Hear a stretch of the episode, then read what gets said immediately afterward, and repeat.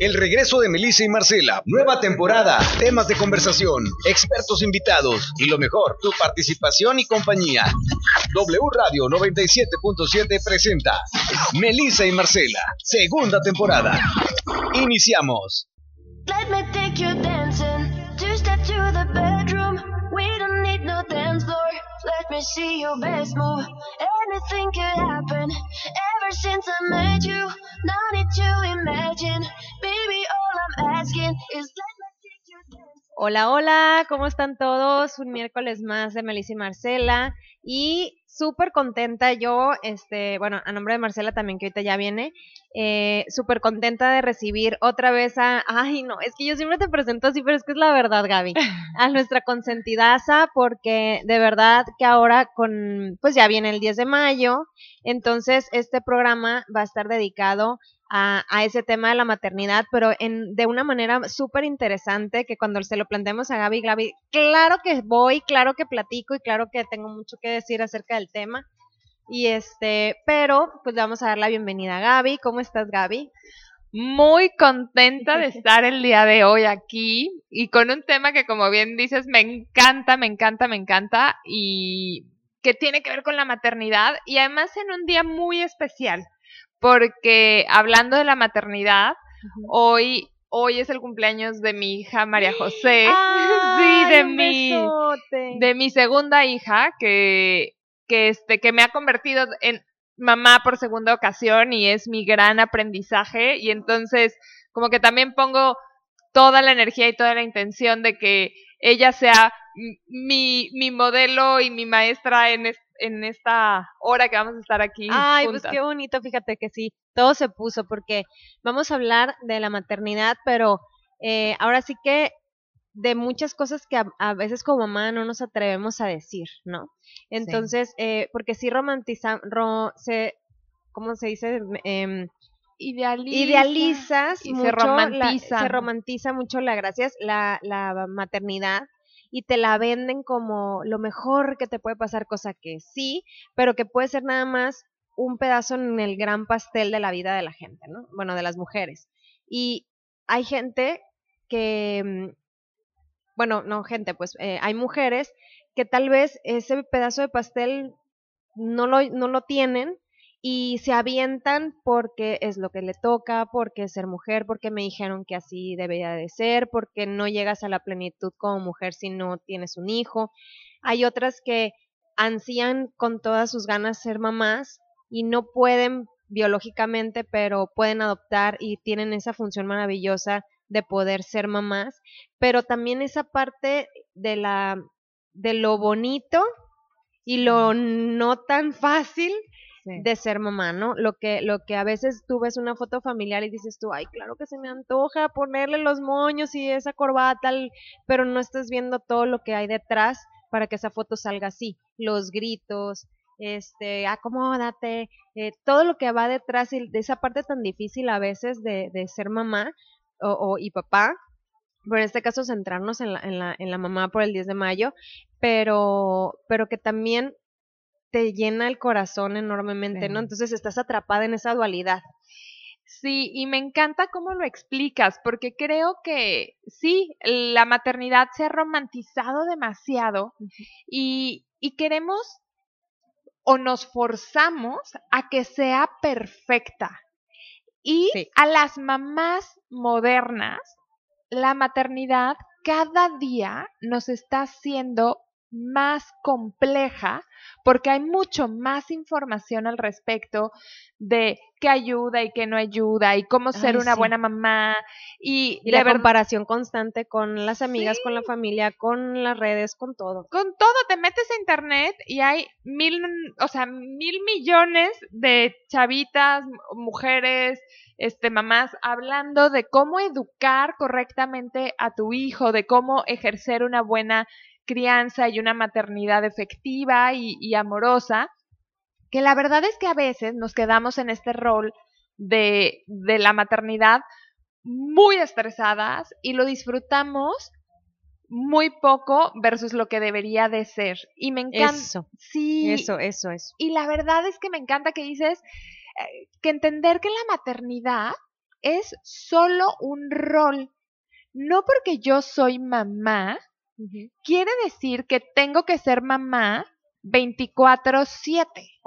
No, es imposible. ¿Por qué? Porque a veces también romantizamos esto, ¿no? Ya soy mamá, ya no soy Gaby, ya soy mamá. Sí. Y entonces toda mi vida empieza a girar en torno de a ser mamá. Y eso es muy, muy desgastante porque entonces me pierdo de mí. ¿Y qué creen? La maternidad, si algo tiene de mágico, es que te puede llevar a conectarte más contigo misma y a crecer de manera personal en todos los ámbitos de tu vida. La maternidad en realidad es un regalo que el universo te da para que tú crezcas en tu desarrollo personal en este momento de vida. ¿Qué pasa en las mujeres que dicen, híjole, yo decidí no ser mamá, yo físicamente no puedo ser mamá, este, ya se cerró esa oportunidad y ya estoy fracasada y ya. No, no, no, porque la maternidad es solo un cachito que nos puede complementar la vida. Pero la verdad. Pero ¿cómo te, te mm, sientes tan juzgada todo el tiempo de, bueno, en, en, el caso yo sí soy mamá, pero en el caso tengo una amiga que ella decidió no ser mamá, pero desde siempre, yo nunca le he escuchado, jamás le he escuchado el, ay, y si me animo, no, jamás. Es una tía excelente y es súper niñera, pero no quiere ser mamá, nunca ha querido. Pero siempre está esa culpilla ahí de, pero como de lo externo, no tanto. Ella con una seguridad, pero al mismo tiempo de, ay, ¿para qué le doy explicación? Exacto, es muy desgastante porque como bien decías al inicio, es que pareciera que es lo que le toca a la mujer. Sí. Y eso es un constructo social, es decir, no es real, no todas las mujeres eh, nacen o nacemos para ser mamás. No todas o sea, ese instinto materno realmente no existe. El instinto materno se detona cuando eres mamá. No es cierto que, o sea, que, todo el mundo trae el instinto materno nato. O sea, sí y no, pero en realidad se detona en literalmente en el embarazo y en el nacimiento, en el parto. Por eso el ¿Puede pasar después? sí, sí puede pasar después. De, después de nacido. Sí, y te voy a decir que la verdad es que hay muchos mitos de la maternidad, ¿no? Uno es, hijo, yo recuerdo perfecto en mi propia este, maternidad, el primer, mi primera hija, yo tenía mucho miedo, yo estaba muy desconectada en ese momento de mí. Este, sí, así como lo oyen, he ido trabajando y mi hija mayor este, hizo la diferencia para reconectarme. Pero me acuerdo que tenía mucho miedo. No sabía qué era ser mamá, me sentía muy sola, mi relación con mi mamá no era tan saludable en ese momento. Este, y ser mamá me apanicaba. Pero como está todo este estereotipo de que todas sabemos ser mamás y que lo traemos dentro y que es nato, ¿qué creen? Sí, pero se tiene que ir trabajando, así como el amor, que no es, ah, ya, vivo en amor siempre, el amor hay que trabajarlo, el amor de pareja. El amor con los hijos también se va creando. En el caso de las mujeres, ustedes saben que cuando estamos embarazadas, las hormonas tienen una función primordial. Y las hormonas son las que nos ayudan a enamorarnos de nuestros hijos. Por eso es tan importante el segundo uno que nace tu bebé, es cómo nace, en dónde nace, si te lo dan, si no te lo dan. ¿Por qué? Porque en ese momento es en donde las, se les llaman las hormonas del amor, crecen en el instante en que te dan a tu bebé, sí se crea un vínculo y una conexión. Que ese vínculo y esa conexión es mágico. Pero no todas lo sentimos en el instante uno, porque a veces estamos tan drogadas con, con la anestesia que no puedes, o se lo llevan corriendo porque eh, trae algún problema fisiológico, o simplemente por protocolo del hospital te lo quitan y, y entonces estas hormonas del enamoramiento no van creando ese vínculo. Y entonces, ¿qué pasa? que te empiezas a sentir la peor mamá del mundo. Porque cuando te traen a tu bebé. Y no se quita hasta los veintitantos. Ah, mentira. Sí, y a veces, no, y a veces nunca se quita. Ah. Y entonces, ¿por qué? Porque ya no hice este clic con mi bebé, pero como hay este mito de que todas somos maternales y todas tenemos el instinto maternal, entonces a veces nos, nos vamos callando el, híjole, ¿será que yo no tengo instinto maternal? Pero no se lo digo a nadie. Y entonces voy por la vida, ¿no? Siendo una mamá con muchos miedos, con mucha inseguridad y dejo de confiar en mí. Y fíjense, algo maravilloso de la maternidad es que la maternidad despierta un instinto en nosotros si nos soltamos a la maternidad. ¿Qué significa eso? O sea, en el momento en que yo dejo de querer cumplir con el estereotipo que me dicen que todas las mamás tienen que ser y simplemente soy en relación a mi hijo, es decir, me quedo mirándolo, lo escucho, escucho mi voz interna, entonces la maternidad se convierte en un regalo. Y empieza a fluir. Y empieza a fluir, empieza a fluir. Pero si no, la queremos muchas veces hacer desde la perfección de lo que el libro me dice. Y ahorita traen el librito a todo lo que... Uy, sí, y, lo malo es que nos hemos desconectado de esta magia de la intuición del ser mujer.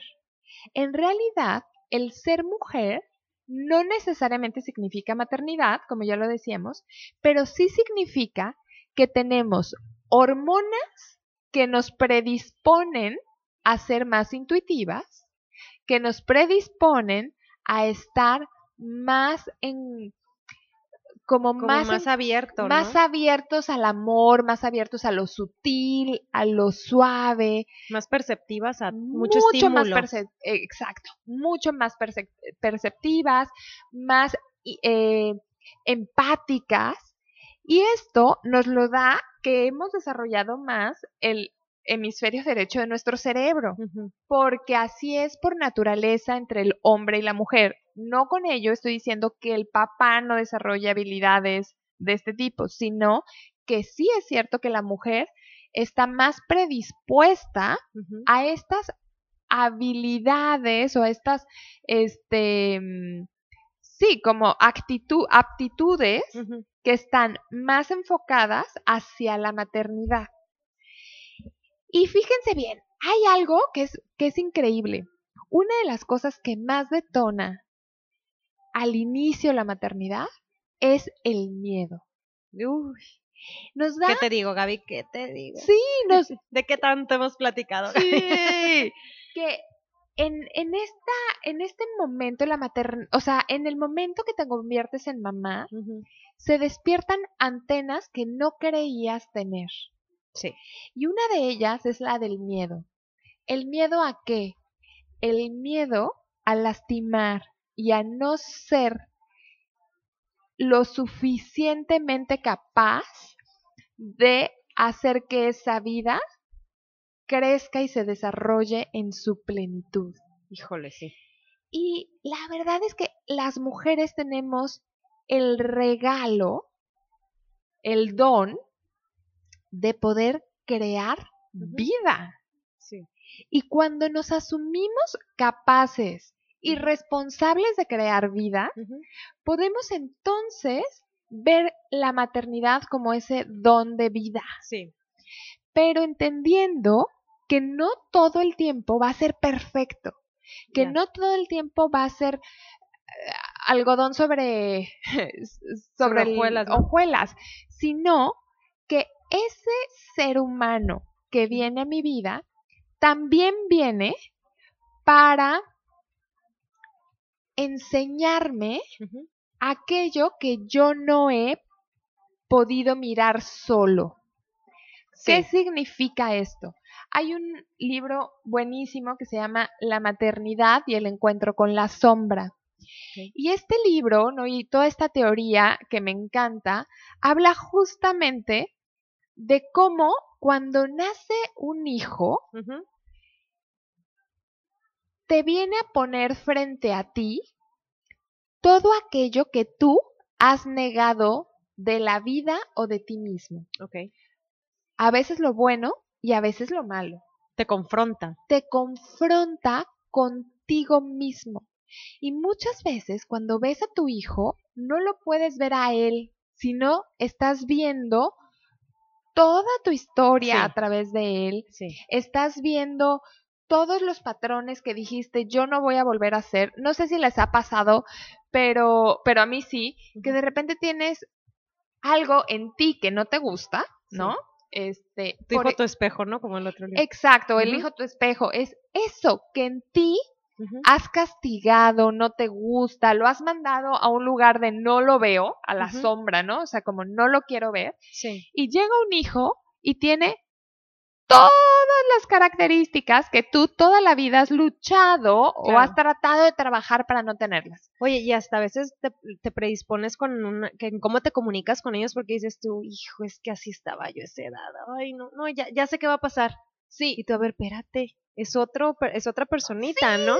Sí, y ya no lo vemos a él, ¿no? nos estamos viendo solo a nosotros. Te nublas, te nublas totalmente. Sí, y entonces ahí nos perdemos muy, muy fuerte de ver para qué está esa, o sea, para qué vino este niño a ponerme enfrente estas características, esto que yo he tratado de negar. Por ejemplo, hay veces que dices, híjole, yo me hice súper ruda y me choca la sensibilidad, me choca como la vulnerabilidad. Y entonces te llega un, un hijo que todo el tiempo llora, dice, ay, es que no puedo con nada. Y tú, ¿cómo que no puedes con nada? Tú puedes con todo. Y entonces, este, este momento, la verdad es que para las mamás nos resulta muy difícil reconocer que tenemos enfrente a un ser que es distinto a mí, que piensa distinto a mí, pero que al mismo tiempo se parece a mí en aquello que no me gusta de mí.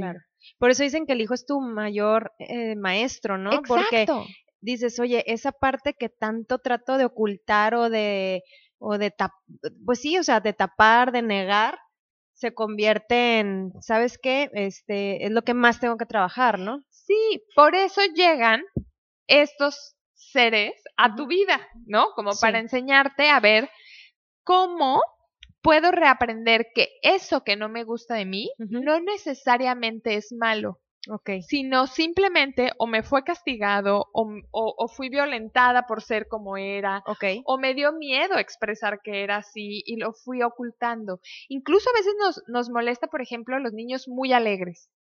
¿no? Hay mamás que yo veo que niños que son muy, muy alegres y muy expresivos, la mamá, ay, ya cállate, por favor, compórtate, estamos aquí. Oye, a mí me pasa con los que muy gritones. Exacto. Y entonces, o sea, mucho ruido. Eh, ay, me, empiezo yo como que me empiezo a poner nerviosa.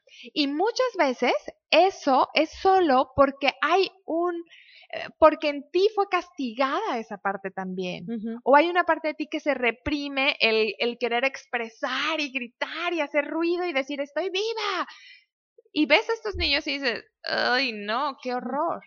No estés tan vivo, niño. Sí, no estés tan vivo, exacto, exacto, ya no está permitido estar tan vivo. Y entonces termina siendo muy complicado la maternidad cuando no la miras o no, no la volteas a ver con una mirada de aprendizaje. La maternidad no, no es algo natural, es algo que se trabaja o sea, todas tenemos capacidad, no todas, pero en general la mujer tiene capacidad de ser madre biológicamente. Hay algunas que no desarrollan esta capacidad. Sin embargo, hay potencial de ser mamás, pueden adoptar, o sea, todas las mujeres tenemos esta potencialidad. Sin embargo, tiene que ser una elección de vida. Totalmente. Porque la maternidad responsable implica un trabajo de vida. Así es. Sí. porque un hijo no es, no es como, ay, pues mira, igual y lo tengo y cuando me arte lo regreso. No hay a dónde regresarlo. Exacto. Y luego nos sentimos y nos quedamos desde el lugar de la culpa. Pues ya tengo este, pues ya me tengo que, ya me fregué. Así salió. Así salió. Claro. Y entonces me empiezo a alejar, entonces me empiezo a sentir que mi hijo es una carga en vez de un aprendizaje. Ok. ¿No? Y entonces el gran reto de la maternidad es cómo la volteo a ver, no como, como lo que sigue en mi vida como adulta, sino como una elección que a lo mejor ya tomé de manera inconsciente o consciente, como sea, pero que ya tomé y que hoy tengo el regalo de poder aprender de mi hijo y aprender de mí. Okay. Y ahí es cuando empieza a fluir el amor y sobre todo cuando empiezas a sentirte que tu maternidad tiene trascendencia. Claro. Yo siento, Gaby, que también esa parte de, de, crear ese vínculo, o bueno, tú me puedes corregir, también tiene mucho que ver con el poder de decisión de la mamá de sí querer ser mamá por decisión propia. Sí. O sea, caemos mucho en las culturas, por ejemplo, la latinoamericana que es súper machista de es que si no le doy un hijo me va a dejar a mi esposo, es que eh, yo nada más quiero uno o quiero dos, y pero él quiere cuatro, quiere cinco, entonces cómo no le voy a dar los hijos que por religión de, lo que yo no, eh, lo que Dios o el, el ser superior que tú creas es lo que te manda, este, que realmente a veces te avientan, se avientan a tener hijos sin pensar o pensando en, a veces digo yo, es que piensan en el bebé, por ejemplo, ay, es que tengo muchas ganas de tener un bebé. Pero yo lo digo entre broma y broma, decir, nadie dice, ay, es que tengo un chorro de ganas de tener un puberto en mi casa, o no tienes idea cómo me encantaría tener un adulto. Claro que no, todo el mundo piensa en el bebé, en esa parte bonita de estarlo cambiando como un muñequito, pero no, no vemos más allá de sí, pero cuánto te dura el bebé, cuánto te dura el niño, cuánto te dura el, adolescente, o sea, toda la responsabilidad que implica tu tiempo, tu disponibilidad, que estás dispuesta a, a dejar para poder invertirle tu tiempo a eso que dices tú, ¿hasta dónde me alcanza a mí, Melissa, a mí, a ti, Gaby, a, a, este, cada, mujer. a cada mujer, cuánto te alcanza, es como un presupuesto emocional, sí. ¿no? ¿Cuál es tu presupuesto para ser mamá? Claro, porque esa parte que no nos dicen es que, como les decía, como este niño viene a confrontar mi historia, viene a confrontarme a mí, también viene a demandar. Un bebé demanda ciertas cosas y sigue creciendo atención, cariño, demandan este pues sí, sobre todo atención, cariño, cuidado, seguridad. Y un bebé, un niño, un hijo en general, no importa la edad, siempre está en una constante demanda. Claro. Sobre todo a la mamá y al papá, ¿no? Y a la mamá en particular es una demanda adicional. Porque, Te digo. Sí, porque, porque es el, el primer vínculo que tiene con este plano en la Tierra. Es decir, cuando llega el, el, esta almita a, este, a, la Tierra, llega a través de tu, del cuerpo de una mujer, de la madre. Y ahí, desde ese momento, empieza a ser una conexión que, que es física. Incluso hay una hay una placenta que sostiene al bebé dentro de tu cuerpo. Y ahí tú le estás pasando toda tu información de vida y él está tomando de ti todo. Si se fijan, eso, desde ahí empieza la demanda. Tú tienes que comer diferente, empieza a cambiar tu cuerpo, empieza a demandar ciertas em, cuestiones de ti, empieza a tener ciertas necesidades que tú tienes que ir cubriendo. Y fíjate bien, ¿qué pasa si yo solo me enfoco en el bebé y no me cuido a mí? Entonces, yo voy a terminar casi todo el tiempo y casi todo mi embarazo muy desgastada. Ya diciendo, a ver cuándo me sacan este chamaco. Yo he escuchado N mil veces a mujeres, y no es con juicio, ¿eh? Es normal, que decimos, ay, a ver, ya cuando nace, y van y le dice, oiga, mejor hágame cesárea para que me la haga la próxima semana. No vaya a ser. ¿no? Claro. Y en el fondo es porque no se están nutriendo a ellas también. Es a veces a las mujeres, como tenemos estos conceptos de que la maternidad es cederme por completo al otro, porque eso es lo que se espera de una mamá. Sí. Y es lo que te inculcan. Es lo que nos inculcan, claro. Culturalmente nos dicen que una mamá es abnegada, que una mamá da sin medida, que una mamá... Es amor incondicional. Tiene amor incondicional, que una mamá ve primero por el hijo y luego por ella, que una mamá nunca se cansa, que una mamá nunca se enferma, nunca se enferma, que una mamá es, me encanta, ¿no? Es e, el, la fuerza de la familia. Sí, el pilar. Eh, la mamá es el pilar, la mamá es el sostén emocional.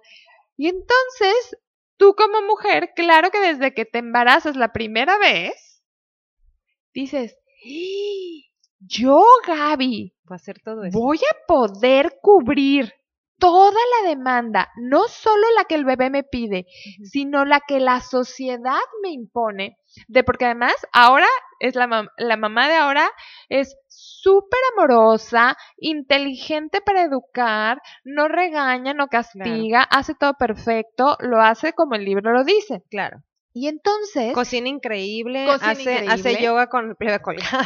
Ajá, hace yo, ándale, hace yoga con el bebé, está súper fitness. Y entonces, cuando tú entras ahí, empiezas a sentirte tan demandada que el bebé empieza a pesar, que el bebé empieza a ser una carga. ¿Por qué? Pues porque yo tengo que cumplir un chorro de expectativas de afuera más las demandas naturales del bebé. Y entonces nace el bebé y todo el mundo que quiere que sonrías y que salgas perfecta en la foto y, y, y, que además te veas amorosa. Sí, porque la foto de la mamá sudada recién parida, esa nadie la quiere ver. ¿no? Y, la, y, la, foto de la mamá que tiene el bebé ahí dice, ¿y ahora qué fregados voy a hacer con esto? nadie la pone. Nadie la pone, ni la cuentan. Pero la verdad es que todas en algún punto nos enfrentamos a, esa, a ese ser humano que está tan vulnerable, tan frágil, que nos sentimos a veces muy chiquitas al lado de él. Así es. Este, Gaby, nos quedamos con esto en, para hacer una pausa rápida, un corte, y ahorita vemos cómo dejamos de sentirnos tan chiquitas para empezar a nutrirnos más como mamás. Súper. Ok.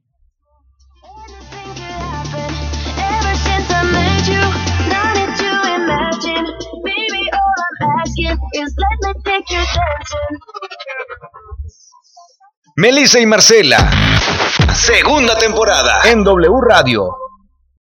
Let me take you dancing, two step to the bedroom. We don't need no dance floor. Let me see your best ya llegamos de corte y nos quedamos con un tema súper, eh, bueno, con el tema que estamos tocando para los que nos acaban de sintonizar es lo bonito, lo, lo, lo real de ser mamá, más bien, ¿no? O sea, la, la, ahora sí que la realidad y la cruda verdad. Pero este es un tema súper interesante. Está Gaby Cortés con nosotros. Mm, y decíamos que a veces te llegas a sentir tan chiquita eh, cuando, cuando realmente lo que, lo que necesitas eh, a ciencia cierta es soltar. Ahora sí que como siempre nos dice Gaby, respira y, y déjate, deja sentir, o sea, suéltate y, permítete sentir para que empiece a fluir y a nutrirte toda esa em, revolución de, eh, de, sensaciones que te, que te despierta el ser mamá y que esa relación con tus hijos empieza a caminar. ¿Qué más, Gaby? Muy bien, y me encanta, porque fíjate bien, cuando, cuando empezamos a ser mamá, hace rato les decía, ¿no? Como que entras en el mismo campo, el, primer contenedor es la placenta física que sostiene el bebé.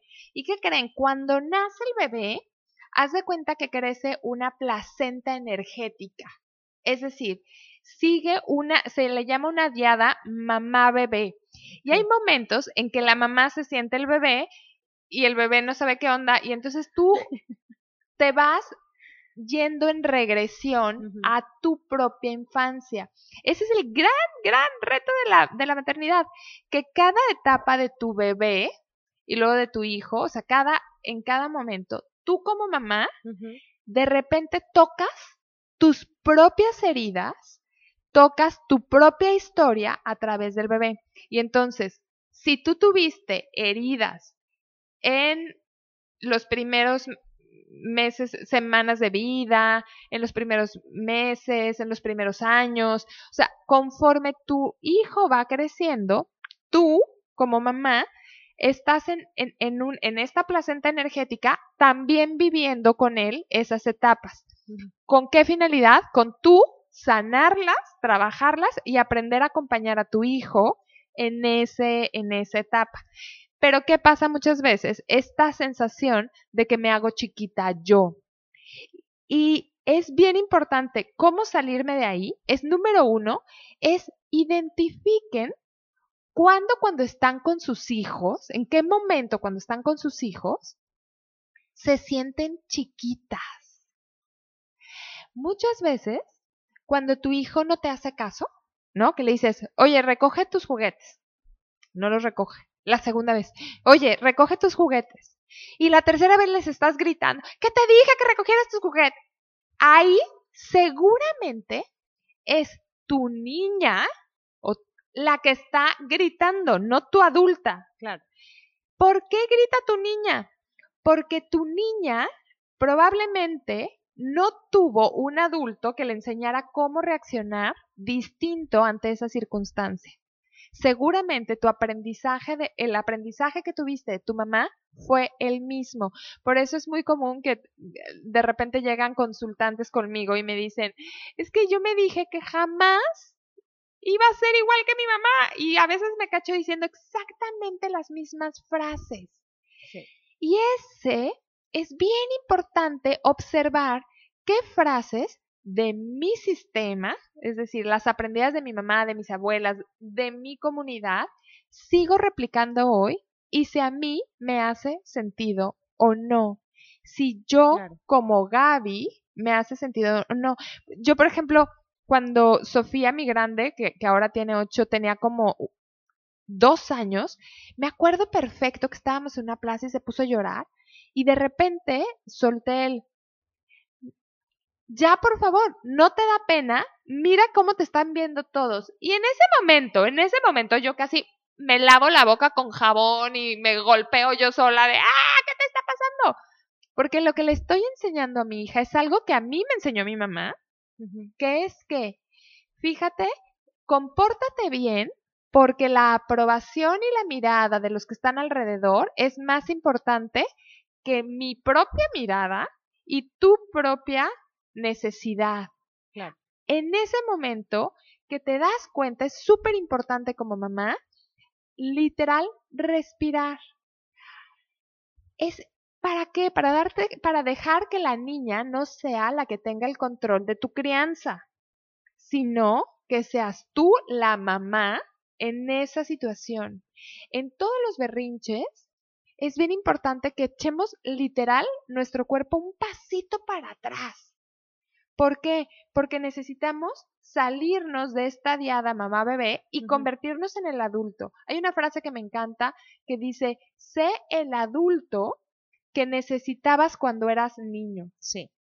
Y es maravillosa porque a veces somos niños educando niños. También. ¿No? no nos sentimos tan ansiosos de cumplir con la expectativa de ser buenas que somos niños chiquitos. Entonces, la manera de recuperarnos como mamá es uno, respirar más para ser adultas, es echarnos un pasito para atrás. Cuando ya estés gritando, cuando te estés volviendo loca porque tus hijos no te hacen caso, es respira y, y si puedes, salte de la habitación, si puedes, literal, échate un pasito para atrás, respiremos un poquito más. Algo que corte la energía. Algo que corte en ese momento la tensión y la energía de, de ti, ¿sabes? Porque el problema no es que el niño no esté recogiendo, es que no lo está haciendo como tú te enseñaron que tenía que ser o como tú quieres que se haga. Claro. Y entonces ahí es importante ver, espérate, ¿qué está pasando en la relación con mi hijo? Ay, claro que no me está haciendo caso porque yo lo interrumpí. No hubo una planeación, no hubo en esto. La segunda cosa para volverte a, a convertir en una adulta a cargo de un niño es cierra los libros y confía en tu voz interna. Empezando. Hijo, lo más importante. Eso es súper difícil y quiero decirles que a mí a veces se me olvida mucho porque queremos cumplir con la perfección de tener la palomita de ser mamá. Sí. Y fíjense bien, creo que cada día más nos interesa más la palomita de lo hice bien sí. que estar para nuestros hijos. Hay un libro que a mí me gusta mucho, Gaby, se llama ¿Cómo? Es que está en inglés, pero, pero este, les voy a postear, el, está la versión en español, ¿no? Pero es cómo hacer que tus hijos se sientan amados por ti. Y habla de como habla como de cuatro vasijas emocionales que tú tienes que llenar, porque a veces lo que para ti o lo que según tú es demostrarles tu amor o darles su amor, ellos no lo están sintiendo así. Y es como conectar con, con tu hijo para que entiendas qué personalidad tiene, para que, en, en resumen, para que conectes con él y, y, lo, y lo realmente lo conozcas y le puedas dar el amor que él necesita recibir de ti y no lo que tú quisieras darle porque es lo que tú hubieras querido. Sí. ¿No? Sí. Sí, y eso nos pasa muchísimo, muchísimo en la maternidad porque vamos, mira, pasa mucho, ¿no? Como que si yo tuve muchas carencias, vamos a poner económicas, que eso es muy evidente, ¿no? De gente papás, mamás, voy, a hablar en general, pero ahorita en la maternidad, que híjole, a mí me faltó mucho. Cuando yo tengo un hijo, trato de que eso no le falte. Y, entonces le, doy de más. Incluso tan de más que el niño después pierde, pierde foco porque no es lo que necesita él.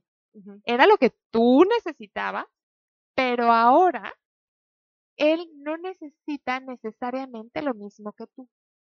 Y entonces, el gran trabajo es cómo me doy cuenta, y para eso sirve mucho esta respiración, este paso atrás, de qué es lo que me pasa a mí y después voltearlo a ver a él. ¿Y para qué? Para ver cuál es la verdadera necesidad de él, a él que sí le falta ahora, ¿no? Y entonces, después puedo empezar a hacer cosas, o sea, darle lo que necesita él, no lo que necesito yo. Entonces, cuando yo cierro el libro, ¿no? Empiezo a confiar más en lo que yo siento y quiero. Y entonces puedo ser más asertiva con mi hijo, puedo ser una adulta a cargo de, un, de mi hijo, y puedo leerlo mejor, entender mejor su necesidad, porque estoy conectada más desde el corazón y no desde la cabeza. Porque cuando yo traigo la teoría, entonces la teoría solo me lleva a conectarme desde la cabeza y desde ahí es muy difícil entender el mundo de un niño. Porque los niños no están en la cabeza, los niños están en la emoción, están en el cuerpo, están... Es sin filtro total. Es sin filtro del cerebro. Y entonces, si nosotros estamos todo el tiempo desde el cerebro tratando de, de empatizar y de vincularme con un niño, es muy difícil que lo logre. ¿No? Entonces, y aparte quieres que reaccionen como si fueran adultos. adultos. Claro, porque estoy desde la cabeza, desde lo que debería de ser perfecto. Una tercera cosa que nos ayuda muchísimo y que nos entorpece o nos ha entorpecido mucho es contar con una tribu. Hoy en día no tenemos tribu. Antes, y, en comunidades todavía que existen. Y la tribu no es el miércoles, ¿eh? No, o sea, la tribu no, es eso. No, la tribu es mujeres en las que puedas confiar e incluso descargar como el, oigan, de verdad me estoy volviendo loca hoy. Hoy no fue mi día, hoy amanecí yo con mi niña vuelta loca, yo amanecí muy estresada. Necesito que me ayuden a, a que me contengan a mí y otras que contengan a mi hijo porque yo no estoy pudiendo con él. Pero nos da tanto miedo ir a decirle a la amiga, a la mamá incluso, a la abuela, ma, no estoy pudiendo, no estoy pudiendo. De verdad que si las mujeres que, que, que entramos en la maternidad dijéramos en verdad cuántas veces sentimos que no podemos, nos sorprenderíamos. Sí. Porque hay muchos días que decimos, de verdad, siento que no puedo hoy. Porque estoy muy cargada, porque yo no me he nutrido bien, porque yo, y, con nutrido me refiero en todos los sentidos. No he tenido descanso, yo me asumí el rol de que entonces yo soy la ama de casa, yo soy la mamá, y entonces mi marido todo el día trabaja, a veces yo también trabajo, pero cuando llega la noche y yo estoy cansada y él también, yo asumo que es mi responsabilidad absoluta ir a acostar a los niños, terminar de darles de cenar, acomodar la mesa, acostarlos y si en la madrugada se despiertan, regresarlos a su cuarto y seguir la chamba en la madrugada. Exacto, y esa es mi función. Sí. 24/7. Y entonces no tengo este espacio para decir, yo también necesito dormir una hora más, también necesito tener un espacio para respirar, para reírme, para salir con mis amigas. Y cuando nos metemos en el rol de la mamá abnegada, que no necesita nada, que da todo, dejamos a un lado nuestras necesidades como seres humanos, como mujer, no mamá, como mujer, como persona, como individuo. Y entonces, ¿qué creen? Estamos todo el tiempo enojadas estamos todo el tiempo en la postura de víctimas o en la postura agresiva y entonces tu hijo llega y te dice, mamá, te quiero mucho. Ay, sí, yo también. Claro. Porque ya no lo sientes, estás tan sobrecargada porque no ya en automático los escuchas. Claro, y entonces, hoy en vez de hacer tribu en donde digas, necesito ayuda porque mi marido trabaja todo el día, también entiendo que a veces llega cansado, échenme la mano hoy en la tarde, porque hoy no puedo, hoy me siento así, o sabes qué más, ya he estado haciendo esto y no puedo. ¿Y qué creen? Lo que tendemos a hacer las mujeres hoy en día, en vez de hacer tribu, es que empezamos a juzgar, ay, no, es que no has hecho esto, yo creo que lo que te falta es que no les has puesto los límites. Te voy a pasar un libro buenísimo, te voy a pasar el podcast de Oigan, pero el podcast de nosotras sí compártanlo. No, sí, sí, compártanlo, pero no para decirle a la mamá qué mal lo haces tú, te voy a decir quién sí lo hace bien. Exacto. Porque hablar de crianza desde fuera es muy fácil. Sí. Es como cuando te dicen, es que estoy súper enojada. Pues no te enojes. Ay, sí. O, ay, entonces pues no estés triste. Sí. Ay, ya, ya va a pasar. O el no pasó nada. No, sí está pasando. Hay mujeres que no pueden ni tener hijos. Exacto. Oye, agradece que, tú Tienes. Y tú dices, a ver, sí, sí es cierto eso que nos dicen. Claro. Pero a veces lo que necesitamos es solo una escucha real. Exacto. Que como mujeres nos estemos dejando de juzgar de, híjole, esta no le pone límites, sino decirle, necesito, o sea, aquí estoy y veo que hoy está siendo difícil para ti. Sí. Y no se lo tienes que ir a decir así, como, no. veo que estás bien jodida. No, pero sí irle a decir, aquí estoy, aquí estoy y te entiendo.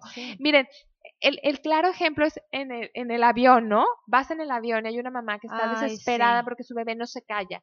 La mamá se tensa y ¿qué creen que le pasa al bebé? Mucho se tensa tres veces más porque recuerden que están en el mismo en la misma placenta. Acuérdense, esto es bien importante. Entonces, la mamá se estresa, el bebé se estresa. Sí, o sea, percibe también ese estrés de la mamá. Y, entonces, toda la situación se sale de control. Y no falta la señora de, es que no le has dado leche. es que lo que falta es no sé qué. O la mirada simplemente de no manches. No, y yo he escuchado en el avión que hasta dicen, ay, por eso no deberían de venir niños en los aviones. Sí. ¿Qué tal? Y entonces, ¿qué es lo que toca a veces como mamá que estás viendo eso?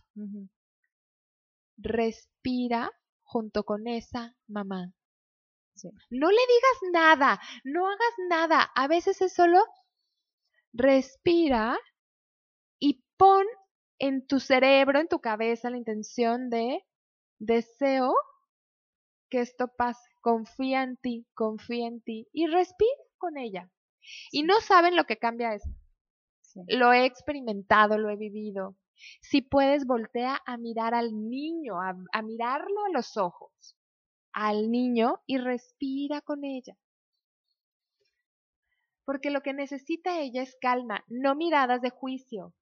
No decir, ay, güey, dale esto, lo que tiene el niño. Sí, o sea, no es como que traen un botón de, ya subiste al avión, órale, suéltate llorando. No, no es así. Y en general, de verdad, es que a veces cuando una mamá se siente muy desesperada, se siente triste, se siente como sea, cuando llega contigo, de verdad, créanme, que cualquier consejo es echarle sal a la herida. Sí, totalmente. Lo que a veces necesitamos en la maternidad es simplemente decirle, te entiendo y veo que estás hasta el queso. Y respira con ella. Es decir, se siente horrible. O te veo y estás que no aguantas. Sí, y déjala que ella descargue. No tenemos que ir por la vida dando consejos de cómo sí. Porque la maternidad, vuelvo a esto, es este encuentro de ti contigo y con tu hijo. Ese es el don, ese es el regalo. No es hacerlo perfecto. Es cómo me puedo encontrar yo a mí para darte lo mejor de mí a ti lo mejor, sea lo que sea, no lo mejor del libro, lo mejor que yo tengo para darte porque te amo. qué bonito, Gaby. Ay, no, me encantó, me encantó. Oye, tenía muchísimas ganas de tocar este tema. Este, ya teníamos mucho tiempo, Marcela y yo, queriendo eh, dedicar un, un, programa a esto. Qué mejor que previo al 10 de mayo, porque pues el próximo miércoles ya, ya habrá pasado. Entonces, eh, nos encantó que hayas venido, nos encantó que nos abrieras a, a esta realidad que muchas mamás lo, lo estamos viviendo, eh, que tuvimos ese miedo del recién nacido, ese miedo de los terribles dos, los, las que ya tenemos hijos un poquito más grandes de esa etapa, los miedos a que van a pasar a primaria y dejar el kinder, los miedos a las que son mamás de adolescentes, los miedos a los que son, o sea, esa, ese em, estrés constante que viene con la, con, con el, con el, desde que escuchas la primer, el primer llanto el día que pariste, y que no se va a acabar nunca, porque, porque nació, porque gateó, porque caminó, porque creció, porque se casó, porque se divorció, porque no sé qué, este, todo es un dar y un dar y un dar, y, y hace mucho yo escuché em, que el amor de una mamá es, o sea, la maternidad es un amor en cascada, es un cariño en cascada, y que tus hijos no te van a pagar esa factura a ti.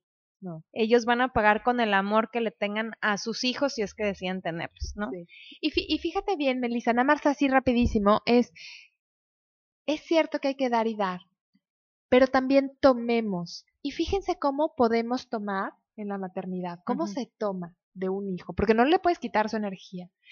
Es cuando puedas, simplemente míralo a los ojos y respira con él.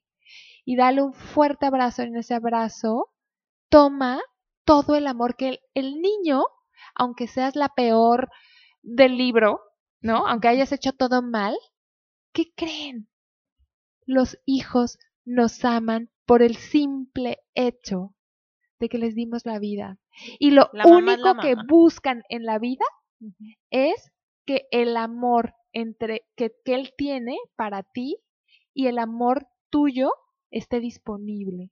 No necesitan perfección, necesitan saberse con un amor disponible. Y entonces, se nos olvida tomar, pero en ese segundo dense una nochecita a veces de acostarte al lado de él y respirar al lado de él y verlo a los ojos y le pueden decir gracias o le pueden decir no sabes cuánto te amo y eso nutre 200 mil por ciento todo lo que viste en el día. Si aprendamos a tomar de nuestros hijos el amor que está disponible, porque se los juro que no hay un niño que no tenga como anhelo del alma que su mamá lo ame y ellos amar a su mamá. Ay, Gaby, qué bonito. Ahorita me voy a soltar abrazando a mi Fernando. ¿Qué te digo? Que todas las noches lo apapacho. Eh, muchísimas gracias, Gaby. De verdad, qué programa tan hermoso nos acabas de regalar. De verdad. Con todo el amor a todas las mamás, confíen, déjense vivir en el amor y cuando se sientan desesperadas, también confíen que eso está bien. No es que son malas, no es que son unas y no son las únicas. Que, y, exacto, y que no son las únicas. Y acérquense, busquen una tribu. Yo estoy a sus órdenes también. No saben qué rico trabajo hago cuando las mamá, eh, se hace cuando la mamá está dispuesta a volver a confiar en el amor. Ay, sí. Muchísimas gracias, Gaby. Eh, nos escuchamos el próximo miércoles, querido auditorio. Quédense en la programación de W Radio eh, con Manuel Castaños en el noticiero Acontecer, este, en Acontecer en Ay, Alternativa Sinaloa. Ay, Dios mío, ya me estoy cambiando yo de horario. Con Alternativa Sinaloa, con Manuel Castaños y con las estaciones hermanas también de Grupo Radio TV México, los 40 y qué buena. Bye bye.